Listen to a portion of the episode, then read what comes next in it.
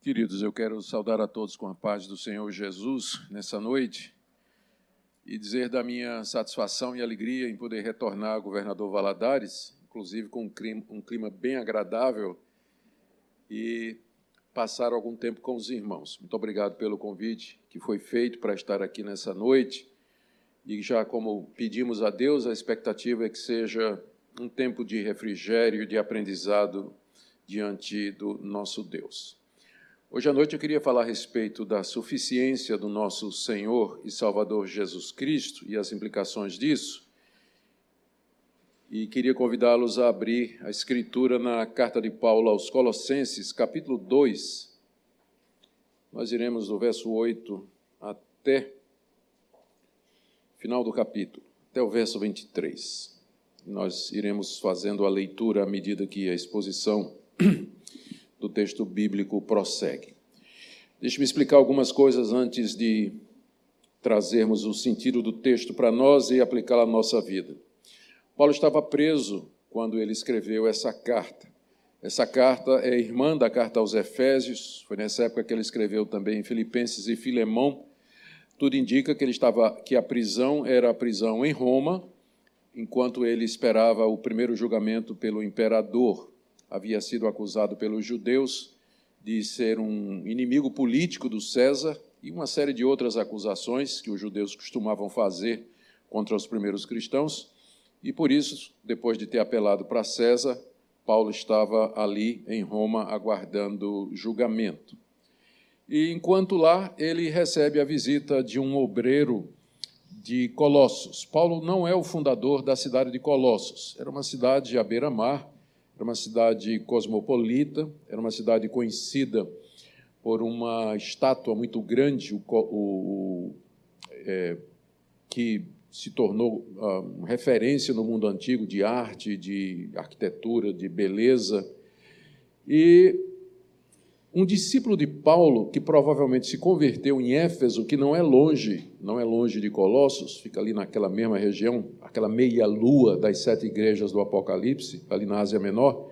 Alguém que se converteu durante o ministério de Paulo, provavelmente Epáfras, que é a pessoa que veio visitar Paulo. Ele vai para Colossos, prega o evangelho e começa uma igreja ali.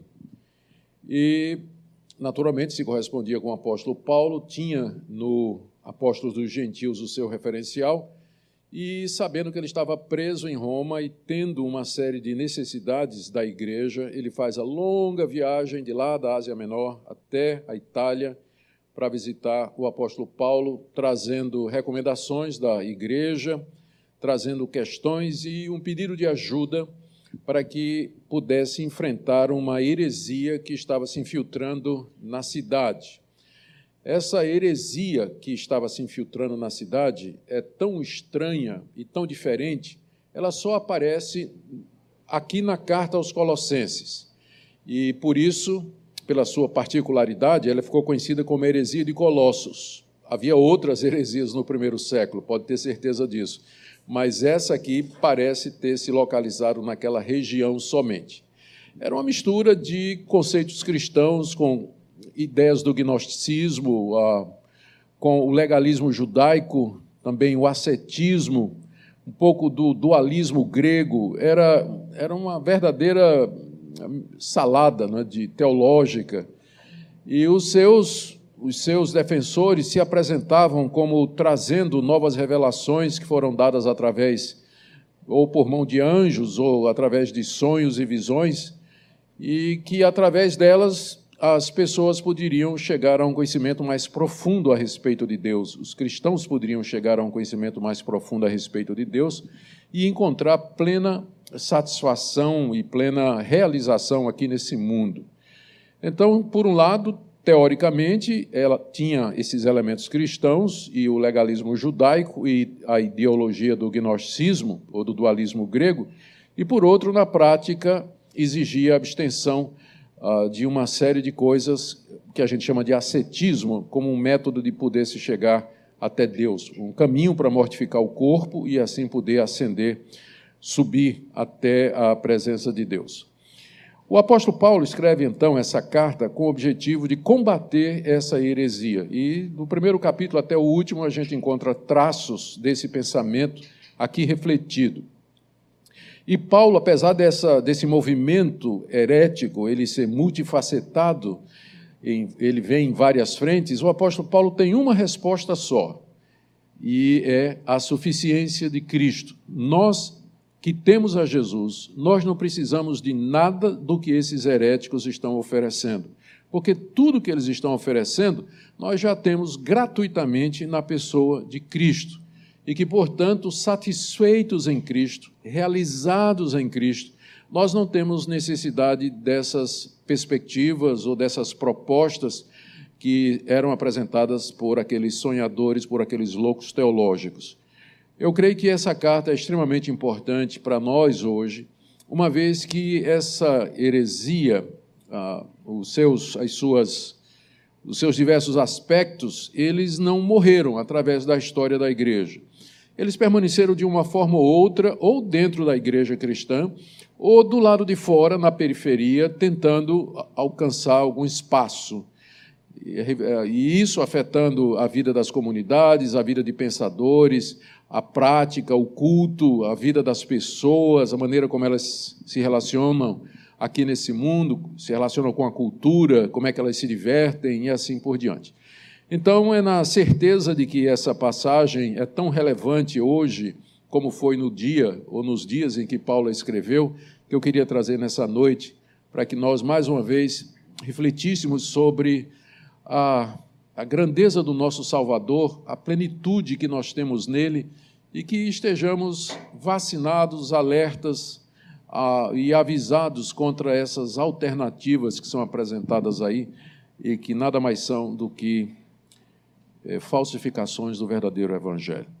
Do verso 8 do capítulo 2 até o verso 10, o apóstolo Paulo rebate o apóstolo Paulo rebate alguns aspectos do gnosticismo. Deixa eu, deixa eu falar um pouquinho a respeito do gnosticismo para que a gente possa entender o que é que Paulo está dizendo aqui. Esse, esse, esse movimento ele só ganha corpo mesmo a partir do século II. Mas as ideias do gnosticismo estavam presentes na cultura, na filosofia, no mundo helenístico, greco-romano, onde Paulo transitava e onde essas igrejas estavam situadas. Faziam parte da, da cultura.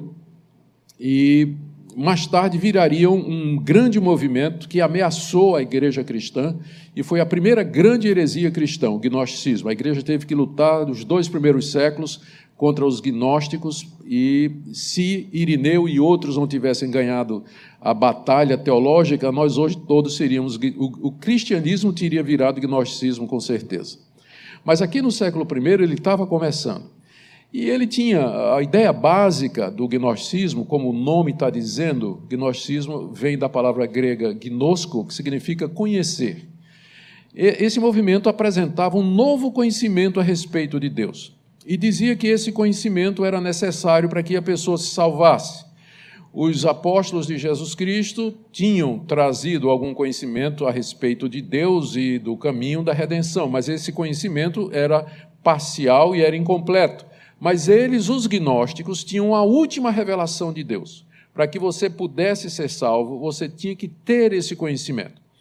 E esse conhecimento consistia na consciência de que entre nós e Deus existe uma série de seres chamados de íons, seres angelicais que habitam no mundo espiritual Uh, e que são mediadores entre nós e Deus. Para que você chegue até Deus, você tem que passar por todos esses seres e você vai subindo nessa escala até chegar diante de Deus.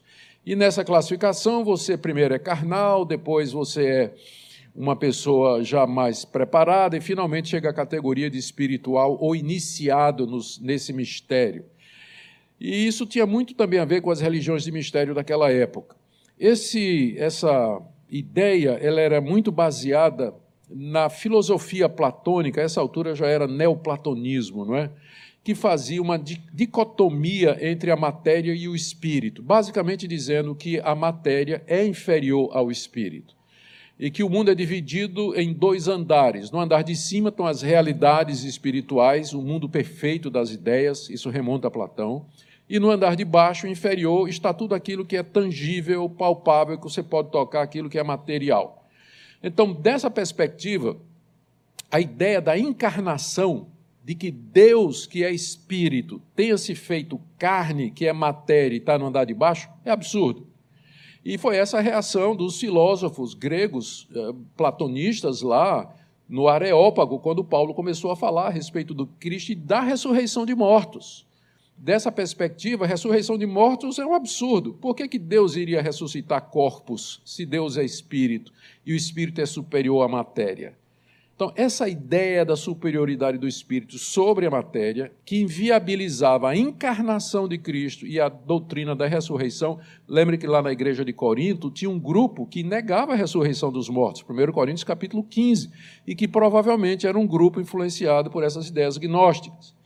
Então, essa, essa era uma das características daquilo que o gnosticismo estava dizendo. Eles falavam que Cristo, isso já um pouquinho mais adiante, eles vão dizer que Cristo realmente não tinha um corpo físico, era, era um corpo ilusório. O que aconteceu foi o Cristo, o Jesus da história, o Jesus físico, homem, o Cristo divino veio sobre ele na hora do batismo. Aquilo que desceu sobre Cristo foi o, sobre Jesus foi o Cristo divino. E quando ele estava na cruz morrendo, o Cristo divino separou-se dele para que ele pudesse morrer. Por isso que ele gritou: Meu Deus, meu Deus, por que me desamparasse? Eu estou vendo alguns de vocês balançando a cabeça assim. Gente, eu não concordo com isso, não, viu? Eu estou só explicando o que é que os, os gnósticos estavam dizendo, tá bom? Eu não estou. Estou só refutando, tá? Estou só, tô só descrevendo, por favor. Então, tomar um pouco d'água aqui, minha garganta não aguenta.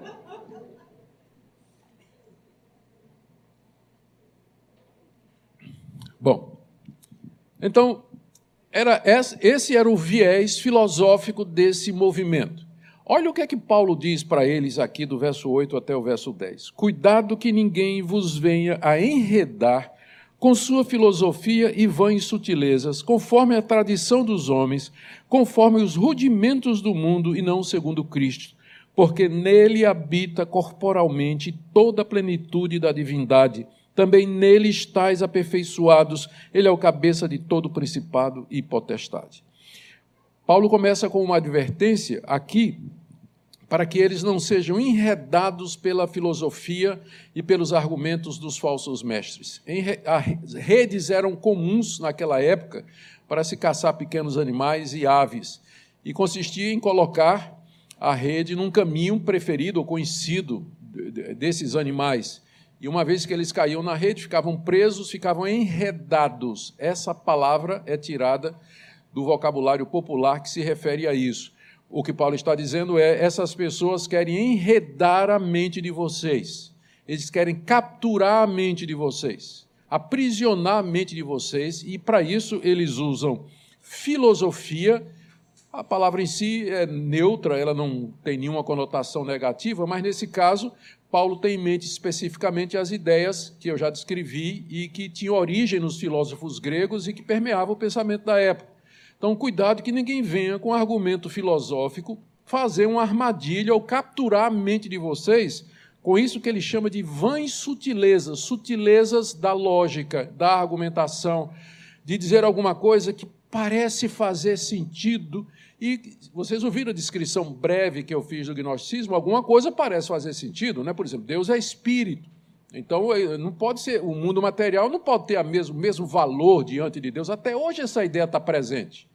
Né? Faz parte da, de, de, muita, de muitas cosmovisões que existem no mundo hoje, inclusive na cultura ocidental, como a nossa também. Mas essas pessoas usavam argumentações sutis para convencer os cristãos de que a ideia deles, o que eles estavam apresentando, era de fato a verdade. E essa é a técnica, a tática de todo falso mestre, de todo herético. Eles são treinados nisso. Eles são habilidosos em usar a linguagem cristã, mas com outro conteúdo, com outro sentido, para enredar a mente dos cristãos e assim desviá-los da verdade de Deus. Por isso que doutrina é importante. E é por isso que eu acho que é um tiro no pé quando alguns queridos irmãos eles dizem que o que vale é você ter experiência, você sentir alguma coisa, você ter realmente esse, essas emoções com Deus. Doutrina é uma coisa secundária. Essas pessoas estão facilmente é, é, expostas a falsos mestres que, com boa lábia, lógica e argumentação, vão atraí-los para erros e para, e para doutrinas que são completamente avessas ao cristianismo. Nós, é claro, não negamos as experiências, elas são importantes, mas nunca ao ponto de colocá-las em contraponto à, à, doutrina. Nós queremos as duas coisas. Nós queremos ter a teologia correta e a prática correta e a experiência correta. As duas coisas se precisam, elas dependem uma da outra. E a partir daí, sim, a terceira Terceiro argumento, ele fala filosofia, vãs sutilezas. Ele fala, olha, eles falam da tradição dos homens. Lembra que eu falei que tinha judaísmo no meio? Provavelmente está dizendo, olha, essas ideias você vai encontrar lá em Moisés, lá nas no, no Antigo Testamento, apelando para a tradição. Não é?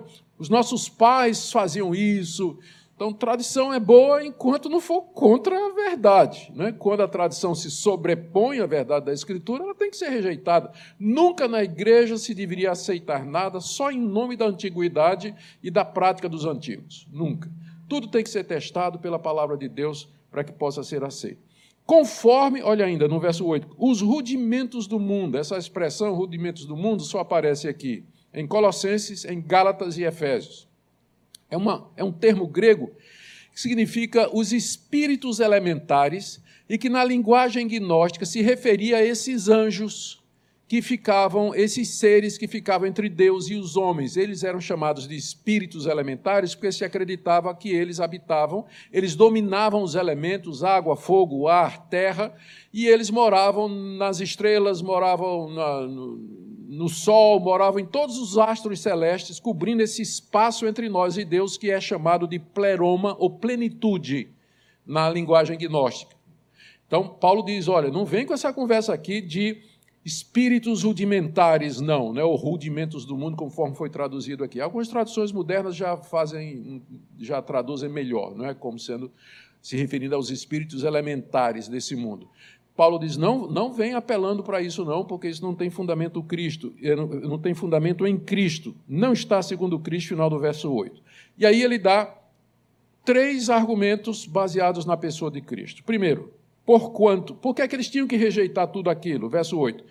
Porque, no verso 9, nele, em Cristo, habita corporalmente toda a plenitude da divindade. Isso aqui é frontal ao, ao, ao, neoplatonismo, ao dualismo grego e ao gnosticismo de que Deus não pode descer por andar de baixo.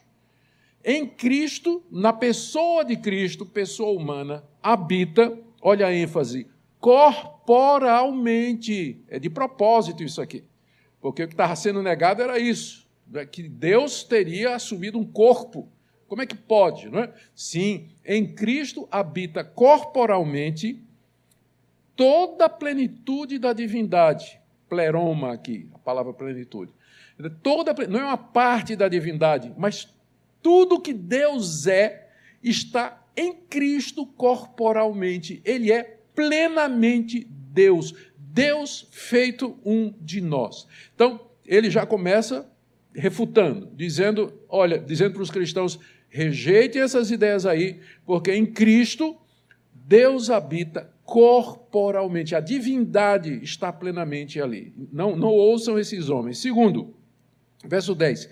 Nele, também nele estáis aperfeiçoados, porque essa era a proposta deles. Com esse novo conhecimento, eles seriam aperfeiçoados e chegariam mais próximos de Deus. Não, diz o apóstolo Paulo, nele vocês já estão aperfeiçoados. Vocês já estão. O que é que significa isso? Porque eu certamente não me sinto perfeito. Eu não sei vocês, mas eu, eu não me sinto perfeito. Então, em que sentido Paulo está dizendo isso? É que em Cristo nós já temos tudo o que é necessário para a salvação da culpa dos nossos pecados, para a libertação do poder do pecado sobre nós aqui nesse mundo e, finalmente, para a libertação da presença do pecado no nosso corpo através da ressurreição dos mortos. Cristo tornou tudo isso possível. E um dia nós experimentaremos a perfeição que foi introduzida. Então, em posição, em promessa e em certeza, baseado na obra de Cristo e na sua ressurreição, você já pode dizer que em Cristo você já foi aperfeiçoado. Não tem nada que qualquer outra pessoa possa propor que faça de você uma pessoa melhor, fora do que você já conhece. O Evangelho é isso aqui. E ele é de Deus e ele vem com o objetivo de libertar você do pecado, fazer de você uma nova criatura, ressuscitar você dentre os mortos e lhe dar um novo céu e uma nova terra onde habita a justiça. Não existe nada que alguém possa melhorar aqui. Não, nenhuma ideologia, nenhuma proposta, nada que aconteça ou que seja proposto pode ir além do que Deus já nos ofereceu em Cristo Jesus. A razão pela qual eu creio que muitas pessoas que um dia estiveram nas igrejas evangélicas cristãs e saíram para seguir seitas é porque nunca entenderam a redenção, nunca compreenderam o evangelho na sua plenitude. E tudo aquilo que Deus nos oferece na pessoa de Cristo Jesus. Nele estáis aperfeiçoados. Vocês não precisam de absolutamente mais nada, diz o apóstolo Paulo. Tudo que vocês carecem já foi dado nele. E o terceiro argumento, final do verso 10 eh, ele é o cabeça de todo principado e potestade. A expressão principado e potestade, que aparece só nas cartas do apóstolo Paulo, é uma referência aos anjos. E dependendo do contexto, anjos bons ou anjos maus, né? anjos de Deus ou os demônios. E aqui é uma expressão genérica. Lembra que eu falei, não é que o gnosticismo ele insistia na existência de seres angelicais, que ele chamava de íons ou emanações, mas equivalia a esses seres celestiais, chamados também de espíritos elementares, ou, como Paulo chama aqui, rudimentos do mundo, e que faziam a mediação entre os homens e Deus. São, tinha vários níveis de anjos até você chegar em Deus. Paulo está dizendo aqui: eu não preciso desses anjos, porque Cristo é o cabeça de todo principado e potestade. Principado e potestade sendo os seres angelicais. É nesse sentido que a expressão é usada no Novo Testamento. Cristo é o cabeça de todo principado e de toda potestade. Por que, que eu preciso do empregado se eu tenho o patrão? Por que, que eu preciso de anjos como mediadores se eu tenho Cristo que é o cabeça dos anjos? Que é aquele que domina sobre tudo e todos, diante de quem os anjos se curvam e se rendem em adoração os anjos bons e os anjos maus, Satanás e sua, e sua trupe, fogem aterrorizados. Por que é que eu preciso de anjos? E aí, quando a gente lê isso e medita né, e observa a importância que o pessoal, em alguns quartéis evangélicos, a, a importância que é dada à aparição de anjos e visões de anjos, ou até ministérios de, de, anjos e tudo mais, a gente fica um pouco meio que espantado, não é? Não é que a gente menospreza, ou que a gente minimiza, ou que a gente nega. Negar não tem como, não é? Está muito claro. A palavra de Deus fala dos anjos como espíritos ministradores daqueles que vão herdar a salvação. Mas dar aos anjos um papel que eles não têm, isso já ocorreu muito na história da igreja e ocasionou seitas como o mormonismo. Quando o jovem Joseph Smith, achando que toda nenhuma religião evangélica estava correta, pediu a Deus uma revelação e acorda de noite com um anjo pairando né, ao lado da cama dele. Perguntou quem era, se apresentou como um anjo Moroni. E que deu a ele a informação onde estavam escondidas placas de ouro escritas em egípcio antigo, contendo a última revelação de Deus para os santos dos últimos dias. Daí o livro de Mormon, que tem a ver com Moroni, o anjo que aparece trazendo essa informação. Então, cuidado. Né? Como a Bíblia diz, Satanás se transfigura em anjo de luz. Cristo é o cabeça de todo principado e potestade. Ele é o único mediador entre nós e Deus. Nele eu estou aperfeiçoado. Nele habita corporalmente toda a plenitude da divindade. Portanto, cuidado para ninguém enredar você com filosofias, com vãs sutilezas, com eh, tradições de homens ou apelando para visões recebidas desses seres. A partir do verso 11, isso aqui foi só o primeiro ponto de Paulo, né? a carta toda é sobre isso. Aí, desse verso 10, nós vamos aqui até o verso 17, Paulo demora-se um pouco mais a tratar de uma outra dimensão daquela heresia que era o legalismo.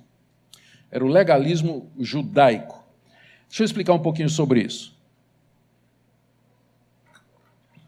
Deus deu a sua lei ao povo de Israel através de Moisés, não com o objetivo de salvá-los através da lei, porque o propósito da lei era mostrar que o homem é pecador, que Deus é santo e que o próprio Deus provê na lei cerimonial, a lei dos sacrifícios, das ofertas, do templo e dos sacerdotes. Deus provê ele mesmo a redenção que é necessária para o seu povo. A lei, no certo sentido, revelava a graça. A graça estava prevista na lei. Quando o israelita pecava, ele não estava imediatamente condenado ao inferno por conta da lei, porque a lei mandava que ele fosse ao templo ou ao tabernáculo oferecer um sacrifício, e pelo qual ele seria perdoado. O sacerdote haveria de declará-lo como perdoado. A própria lei apontava para o sacrifício maior do Messias, os profetas anunciaram isso.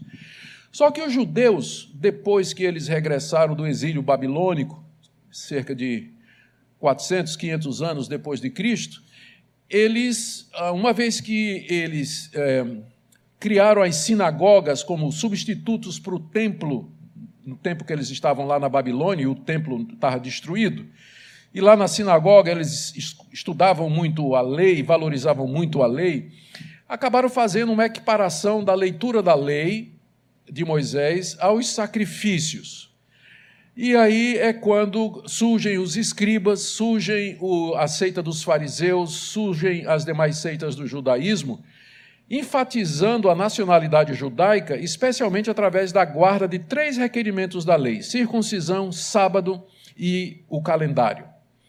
Ah, perdão, a circuncisão, a dieta religiosa e o calendário. Se alguém perguntasse a você no século I o que é um judeu, a resposta seria: alguém que não faz nada no sábado, não come carne de porco e que, quando o filho nasce, faz a circuncisão dele, se for, se for menino. Eram as três marcas identitárias, marcadores identitários dos judeus no século I e que era considerado como necessário para a redenção. Por motivos que a gente não sabe, como eu disse, essa seita aqui é extremamente misteriosa, esses gnósticos adotaram essa prática judaica e eles incluíram como parte da religião deles a observância disso aí, da circuncisão, da guarda da, da dieta religiosa dos judeus, ou seja, não pode comer determinados alimentos, e a guarda de dias do calendário judaico, é, dias festivos, como dia, as três grandes festas, sábados, lua nova e assim por diante. E eles estavam, então, o que eles diziam basicamente é isso: era que era necessário que a pessoa observasse a lei de Moisés para ser salva. A gente chama isso, esse pessoal de judaizante, e eles existem também no dia de hoje. Eles existem também no dia de hoje. Então, você tem que guardar a lei de Moisés para que você possa ser salvo. E senão você não pode, de fato, chegar a esse pleno conhecimento e obter essa perfeição. O apóstolo Paulo enfrentou essas pessoas em diversos lugares, mas talvez seja aqui, na carta aos Gálatas, é, é muito claro esse embate, mas aqui em Colossenses ele fala de uma maneira é, muito, muito clara. Olha o que ele diz com respeito a essa demanda feita por esses falsos mestres lá de Colossos, de que os cristãos uh, se circuncidassem, guardassem o calendário e a dieta religiosa dos judeus como sendo necessário para a salvação. Verso 11 em diante. Nele também, ele está continuando a falar da suficiência de Cristo. Nele também fostes circuncidados, não por intermédio de mãos, mas no despojamento do corpo da carne, que é a circuncisão de Cristo, tendo sido sepultados juntamente com ele no batismo, no qual igualmente fostes ressuscitados mediante a fé no poder de Deus, que o ressuscitou dentre os mortos. E a vós outros que estáveis mortos pelas vossas transgressões e pela incircuncisão da vossa carne, vos deu vida juntamente com ele, perdoando todos os nossos delitos, tendo cancelado o escrito de dívida que era contra nós e que constava de ordenanças, o qual nos era prejudicial, removeu inteiramente, encravando na cruz, E despojando os principados e potestades, publicamente os expôs ao desprezo, triunfando deles na cruz. Ninguém, pois, vos julgue por causa de comida, de bebida, dia de festa, de lua nova ou sábados, porque tudo isso tem sido sombra das coisas que haviam de vir, porém o corpo é de Cristo. O texto é quase que autoexplicativo, né? Mas vamos lá. Aqui no verso 10, Paulo disse que vocês, os crentes, já estavam aperfeiçoados em Cristo, e aqui no verso 11 diz que também nele vocês foram circuncidados. É, a, a, resposta de Paulo, o que é que Paulo está ensinando para os colossenses? Quando alguém chegar e disser assim, você tem que se circuncidar para ser salvo, diga assim, eu já fui circuncidado. Eu já fui. Mas já foi circuncidado? Fui, com a circuncisão superior, que é a circuncisão de Cristo.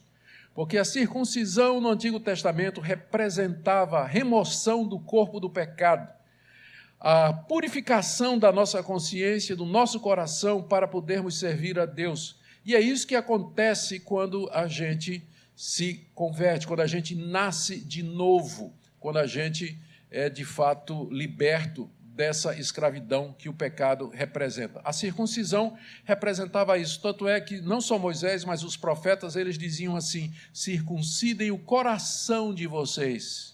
Várias vezes no Antigo Testamento está dito isso, isso para os judeus. Eles tinham que entender que era um símbolo da conversão interior.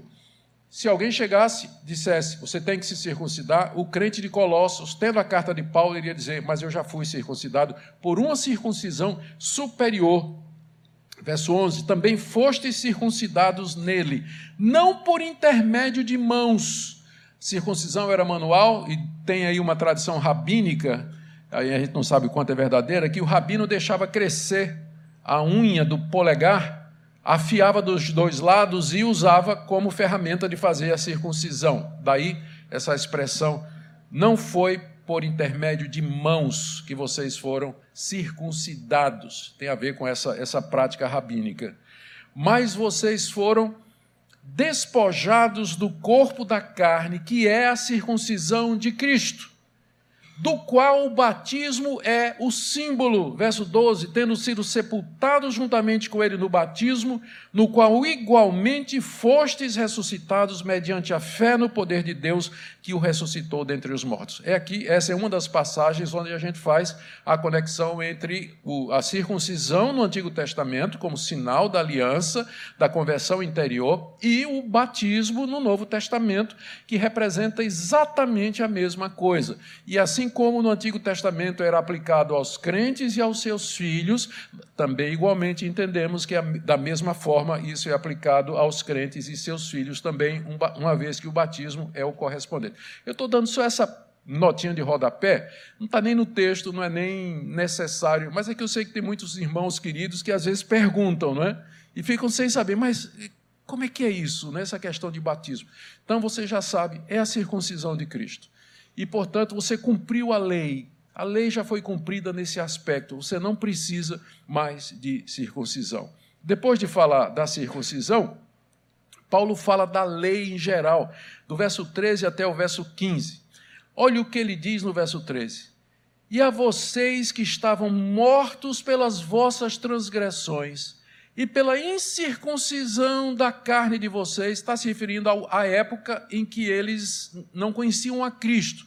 Ah, antes da conversão, eles eram incircuncisos, espiritualmente falando também, não é? Eles eram incircuncisos. Aliás, esse era o termo que o judeu usava com deboche, inclusive, para falar do gentil. Isso é um bando de incircuncisos nós todos somos incircuncisos porque não somos judeus, da perspectiva deles, não é? Somos todos incircuncisos. Então, nós éramos incircuncisos. Mas como é que Deus resolveu esse problema? Éramos incircuncisos, não fazíamos parte do povo de Deus, não conhecíamos o verdadeiro Deus, não tínhamos aliança, não tínhamos a promessa, não éramos descendentes de Abraão. Eh, como é que Deus fez isso? Resolveu. Resposta do verso 13: Ele vos deu vida juntamente com Cristo não foi nos circuncidar, mas nos dar vida juntamente com Cristo e perdoando todos os nossos delitos, aquilo que a lei não podia fazer completamente, em Cristo Deus fez completamente. E a circuncisão, o batismo, é símbolo disso. E aí, olha que figura Paulo usa no verso 14: tendo cancelado o escrito de dívida que era contra nós e que constava de ordenanças, o qual nos era prejudicial, removeu inteiramente, encravando na cruz. Eu não sei se você percebe toda a riqueza do que Paulo está dizendo aqui. Existe um escrito de dívida que nos é contrário. Nós somos devedores a Deus. E isso está escriturado, chama-se escrito de dívida. Que escrito de dívida é esse que contém Paulo diz aqui, que nos é prejudicial e que consta de ordenanças. Os dez mandamentos, a lei de Deus, é o escrito de dívida que Deus tem contra nós. Sabe por quê? A qualquer momento ele pode sacar e dizer: você deve todos os dez. Você quebrou todos os dez por pensamento, palavras e obras. Desde que você nasceu até o dia de hoje, você é um transgressor da lei, portanto você me deve. Aqui está o escrito de dívida que eu tenho contra você, que lhe é prejudicial e que consta das minhas ordenanças. Mas sabe o que, é que eu vou fazer com ele? Ele encravou na cruz aqueles pregos que atravessaram as mãos de Cristo e os seus pés também prenderam a lei de Deus na cruz, por assim dizer. E Deus escreveu com sangue: pago.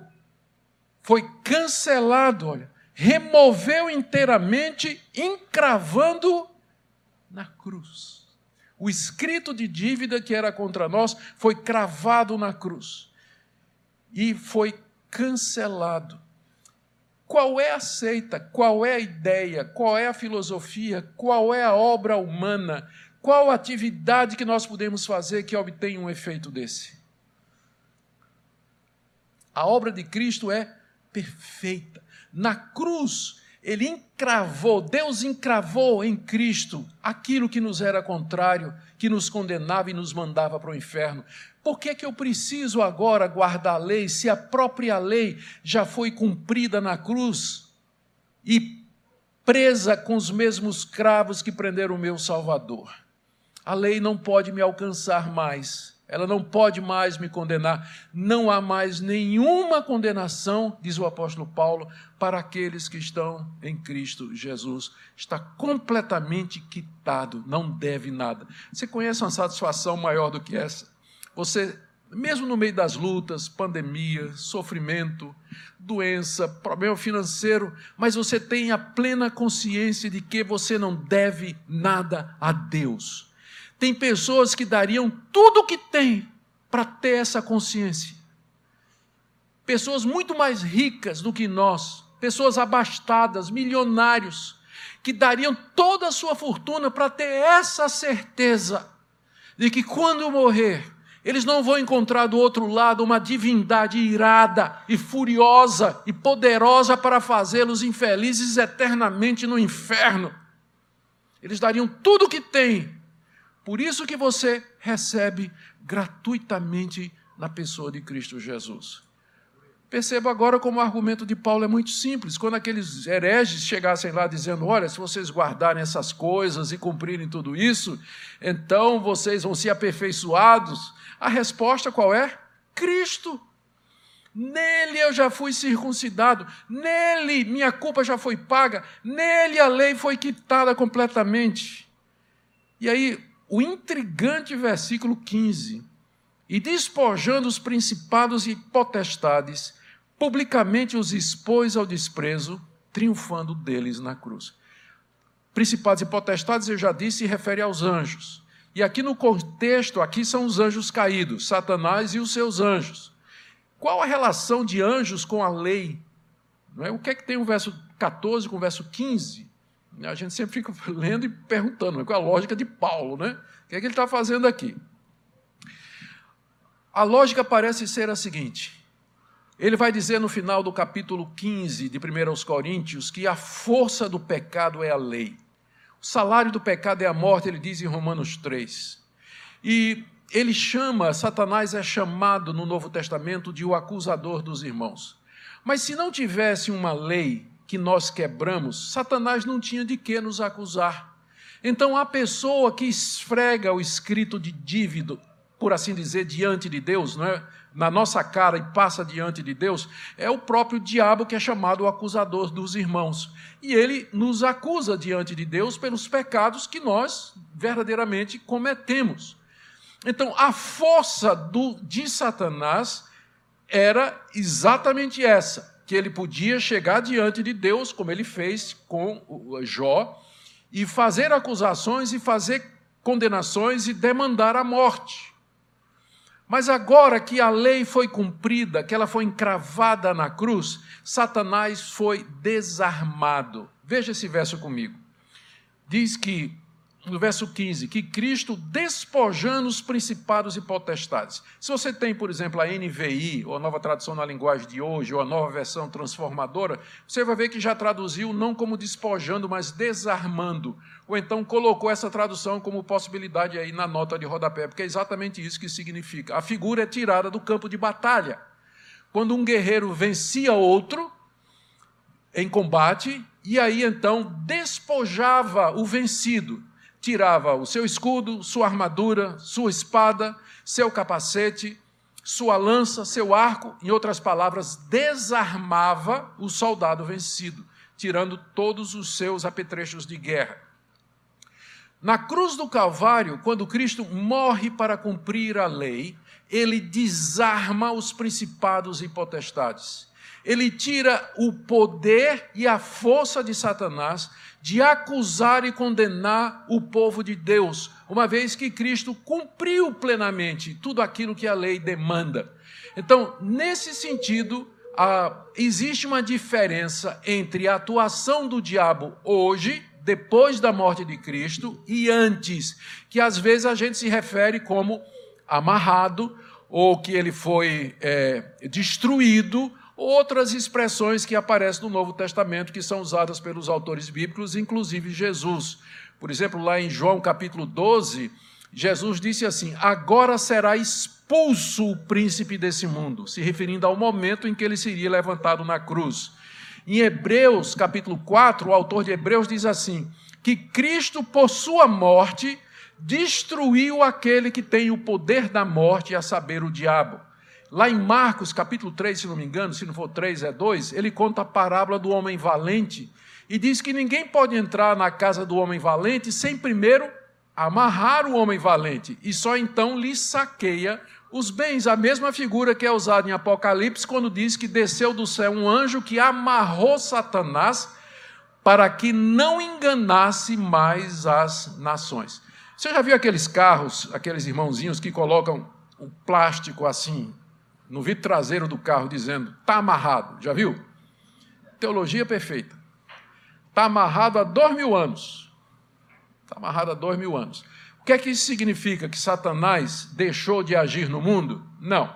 Significa que ele está preso e não pode fazer nada? De jeito nenhum. A palavra de Deus nos diz: cuidado, é como um leão que ruge procurando alguém para devorar. Mas significa que ele, que a morte de Cristo impôs a Satanás uma ferida decisiva nessa batalha e que ele não pode mais enganar as nações, condenar o povo de Deus, impedir que o evangelho vá ao mundo todo, porque isso, Paulo está dizendo aqui, aconteceu quando Cristo despojou os principados e potestades na cruz. Publicamente os expôs ao desprezo, triunfando deles na cruz. Quando um general ou quando um capitão ele vencia uma batalha e ele voltava para a sua vila, a sua cidade, ele era recebido com uma festa. Né? O pessoal, ele entrava em parada né, pela via principal e a multidão é, batia palmas e gritava, cantava hinos, é, jogava pétalas de, de, de flores e perfume no ar. E lá ia aquele general e atrás dele, amarrado, vinham os vencidos para serem decapitados lá no centro, na praça da cidade. Então, os vencidos vinham amarrados atrás da carruagem dele. E aí o povo jogava tudo que não prestava, né? Ovo podre, tomate, camisa do Corinthians, e, enfim, todas essas coisas ali, o pessoal é, jogava. Era um desprezo, né? Uma humilhação total, né? Humilhação total. Então, essa é a figura aqui Cristo entrando em procissão triunfal, despojando os principados e potestades, publicamente os expôs ao desprezo, triunfando deles na cruz. O triunfo de Cristo aqui registrado, pelo qual então os principados e potestades foram submissos. E aí vem a questão, não é? Como é que eu venço os principados e potestades? Como é que eu luto? Como é que é essa batalha espiritual que o pessoal tanto fala aí? A batalha espiritual bíblica, ela já foi vencida. O que nós temos que fazer é ficar firmes na nossa posição, resistir ao inimigo que já está vencido e nos apegar àquele que é o Senhor e capitão da nossa fé, o Senhor Jesus Cristo, e continuar firmes nessa luta. Nele nós estamos completos. Conclusão de Paulo no verso 16 e 17. Ninguém, pois, vos julgue por causa de comida e bebida, que eram as leis dietárias do Antigo Testamento, que proibia comer isso, não pode comer aquilo outro. Ninguém julgue vocês por causa de comida e bebida, por dia de festa, lua nova ou sábado, que era o calendário religioso. As três grandes festas judaicas, o, o dia de lua nova e a guarda dos sábados. Então, Paulo diz: ninguém chegue aí na igreja de vocês e julgue vocês, dizendo: vocês vão para o inferno porque vocês não guardam a lei de Moisés. Que ninguém julgue, não se deixem julgar e intimidar por esses falsos mestres, porque em Cristo a lei já foi cumprida, vocês estão circuncidados, aperfeiçoados, a dívida foi paga. Todos esses argumentos que eu usei aqui. E olha como é que ele diz aqui o raciocínio, no verso 17. Porque tudo isso, as leis dietárias, o calendário religioso e o sábado, tudo isso tem sido sombra das coisas que haviam de vir. Porém, o corpo é de Cristo. Mais uma vez, a pessoa de Cristo. O que, como, como entender essa passagem aqui? Imagine que eu estou aqui e tem uma luz bem forte atrás de mim, um holofote aqui, e o pastor Lucas, reverendo Lucas, se aproxima de mim por detrás. E eu não conheço ele, mas eu vejo pela sombra que o corpo dele projeta que tem uma pessoa se aproximando de mim. Estou vendo a sombra ali. E à medida que ele vai se aproximando, a sombra vai ficando mais nítida, até que finalmente ele passa pela minha frente e fica diante de mim, e agora eu vejo claramente, posso distinguir quem é enquanto ele estava vindo e que a sombra dele era projetada, eu via os contornos, eu não via com clareza, não tinha todos os detalhes, mas depois que ele passou e está na minha frente, o corpo que projetava a sombra, ele agora reflete a perfeição e o detalhe da sua imagem. A sombra agora é desnecessária. O que Paulo está dizendo é que as leis, sábado, circuncisão, dia de festa, eh, das três festas judaicas, as, as, as regras de comida e bebida, era tudo a sombra que o corpo de Cristo lançava quando ele vinha caminhando no Antigo Testamento. Cristo estava caminhando e lançava uma sombra. E agora que ele chegou, ele encarnou, viveu entre nós, morreu e ressuscitou, eu não preciso mais da sombra. O Antigo Testamento é sombra, o Novo é o corpo que jogava essa sombra. Cristo já veio, eu não preciso da sombra. Portanto, ninguém julgue você dizendo, você vai para o inferno porque está comendo isso, porque você está comendo isso, você vai para o inferno porque você não está guardando esse dia, porque você não está fazendo isso, e etc. Tudo isso é sombra.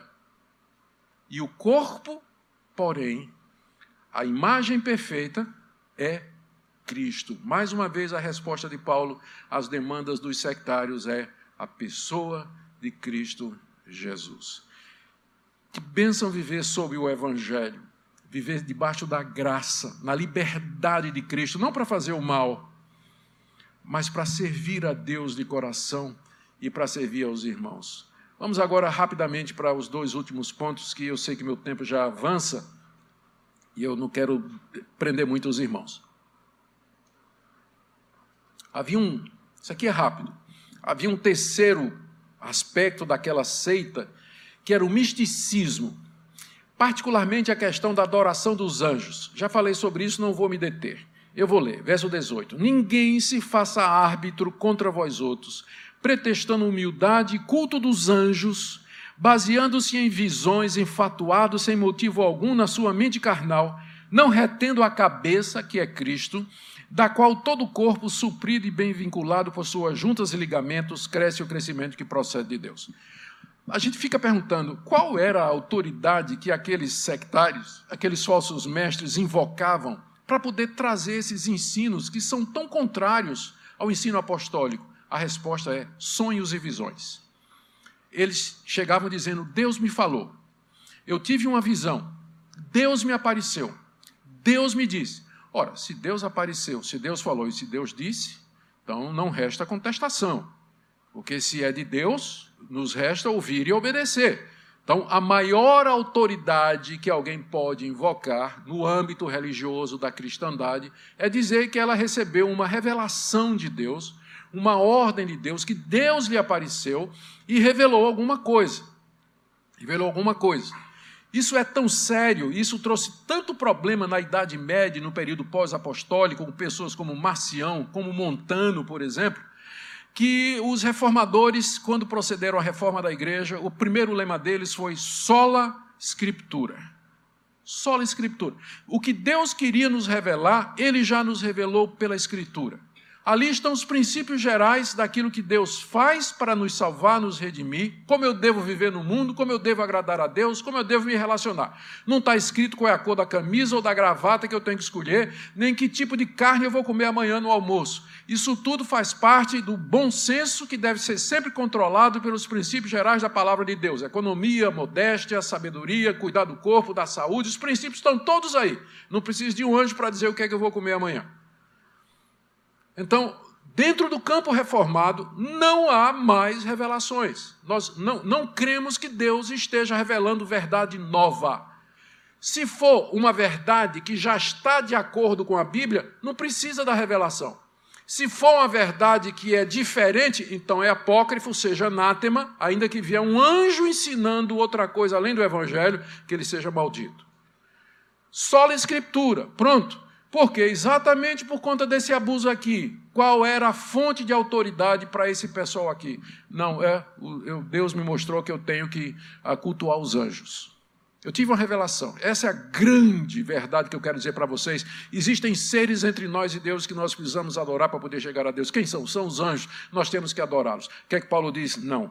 Não apareça ninguém como juiz, árbitro. O árbitro é aquele que apita, quando apita, para dá o cartão vermelho e expulsa você do jogo. Ninguém tire vocês do jogo, ninguém jogue vocês para fora da verdade.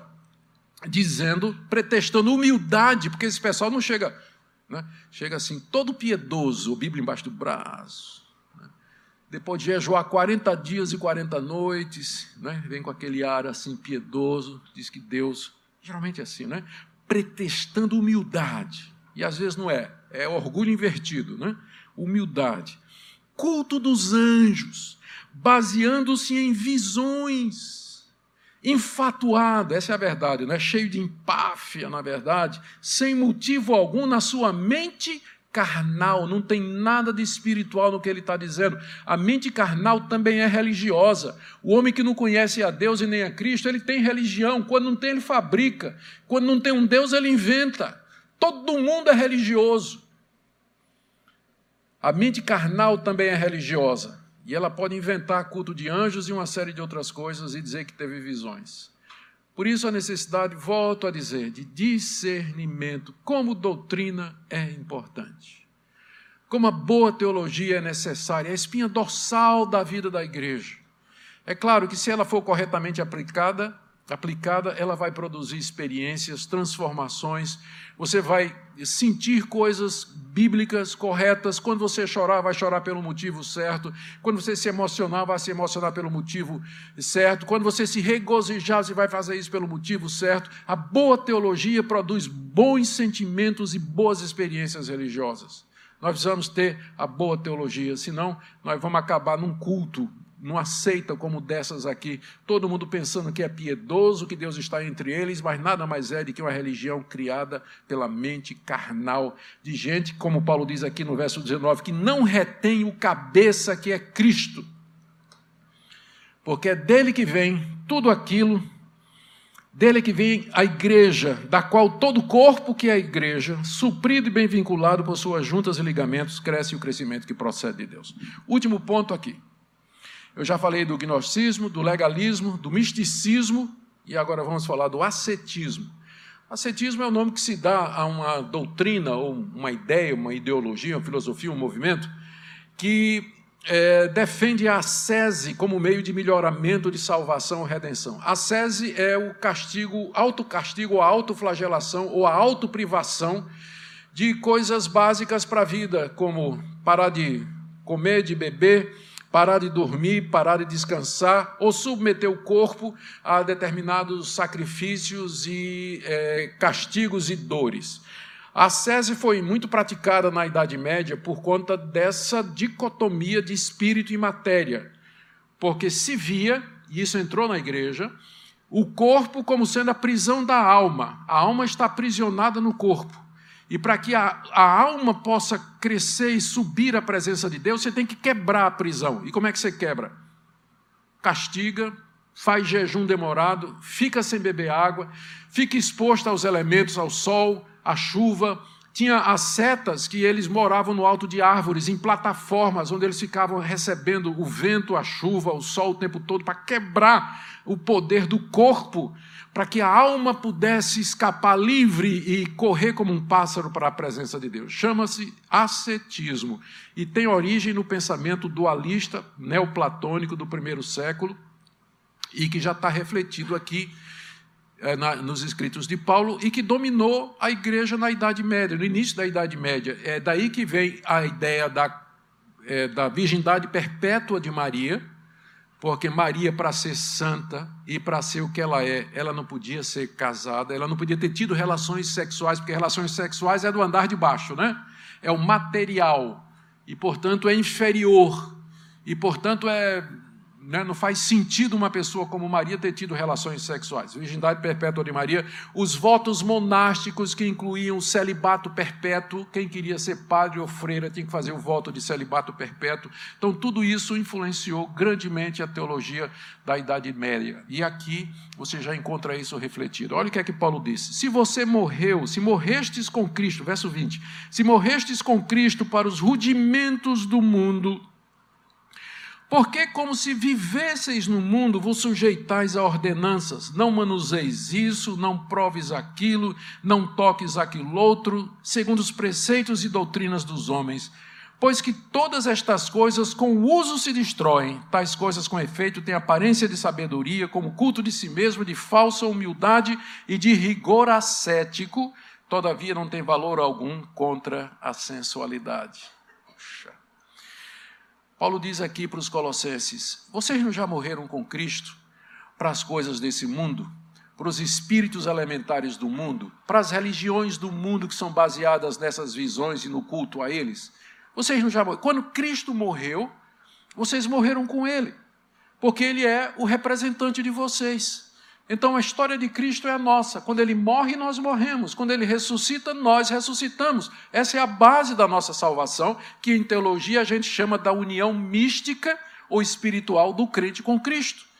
É unidos a Cristo que nós recebemos todos os benefícios da salvação. Ele é o nosso representante. Vocês então não já morreram com Cristo para todas essas coisas?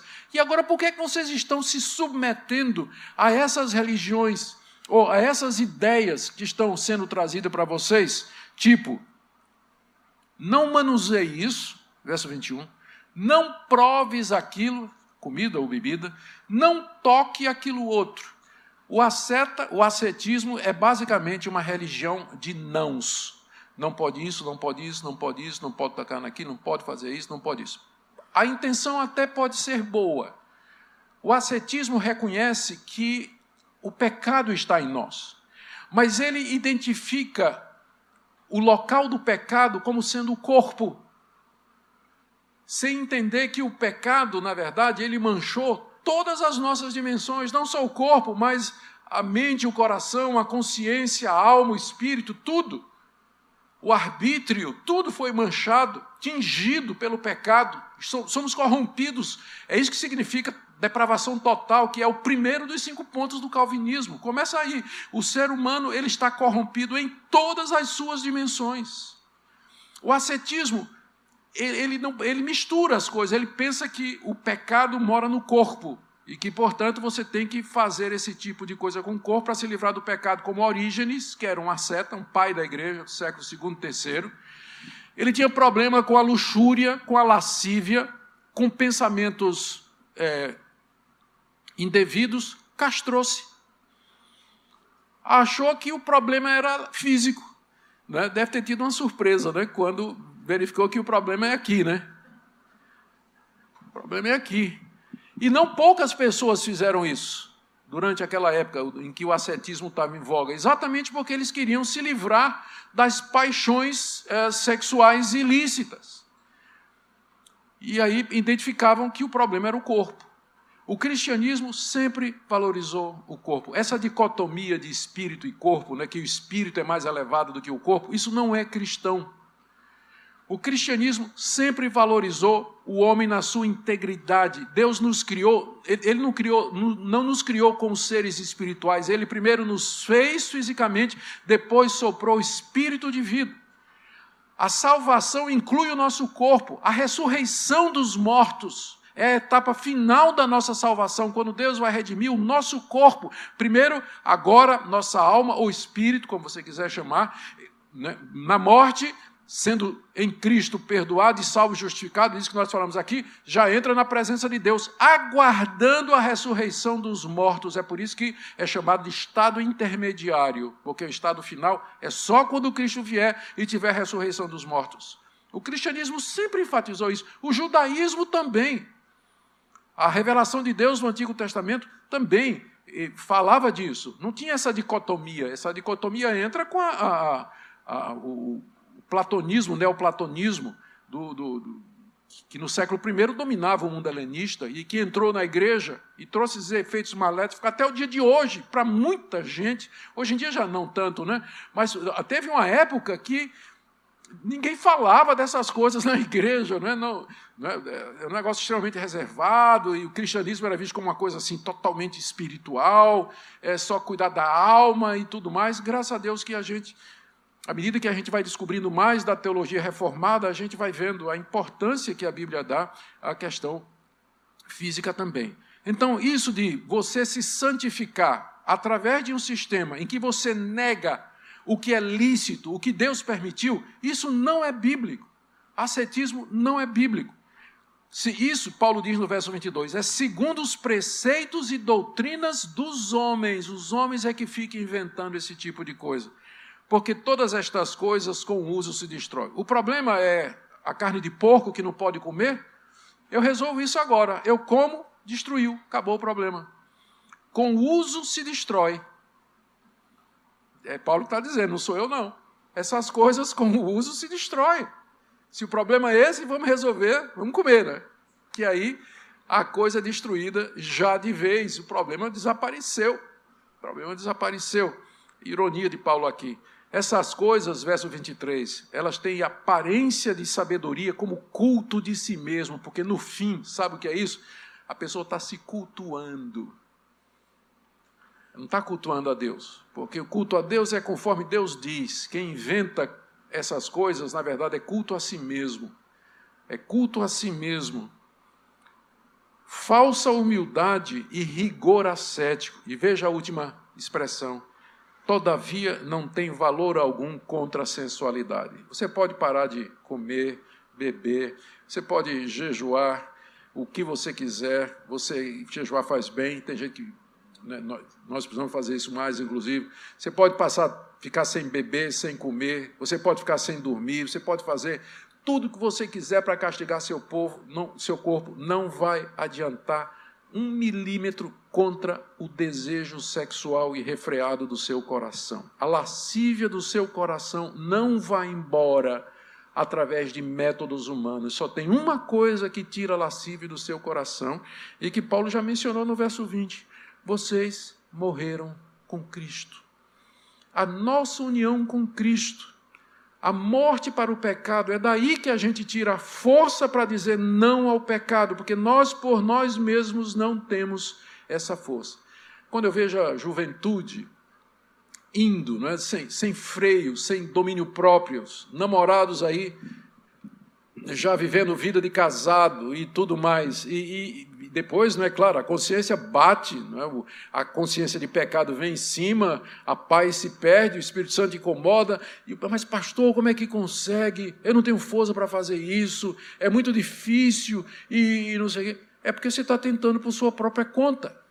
Mas na hora que você descobre esse segredo da carta aos Colossenses que Paulo escreveu, a suficiência de Cristo, você vai ver que um mundo novo se abre à sua frente um caminho de serviço a Deus, de libertação, de prazer, de satisfação que você nunca experimentou antes. Não importa quantos anos de crente você tem, tem crente que descobre isso já muitos anos depois. Mas esse é o segredo público do Evangelho. Cristo, a sua pessoa e sua obra completa. Quando você entende isso, se apodera disso pela fé, você então, satisfeito em Cristo, você não vai atrás dessas migalhas, dessas bolotas que são servidas aí no mundo e que não trazem satisfação real. Queira Deus aplicar essa palavra no seu coração, meu irmão, minha irmã, e que o Senhor Jesus triunfe no seu coração sobre os ídolos, as ideias humanas, que você encontre nele satisfação plena e poder para viver uma vida santa. É isso que o apóstolo Paulo queria que os colossenses fizessem. E com certeza é isso que os seus pastores desejam também. Que você viva dessa forma. Amém? Deus abençoe.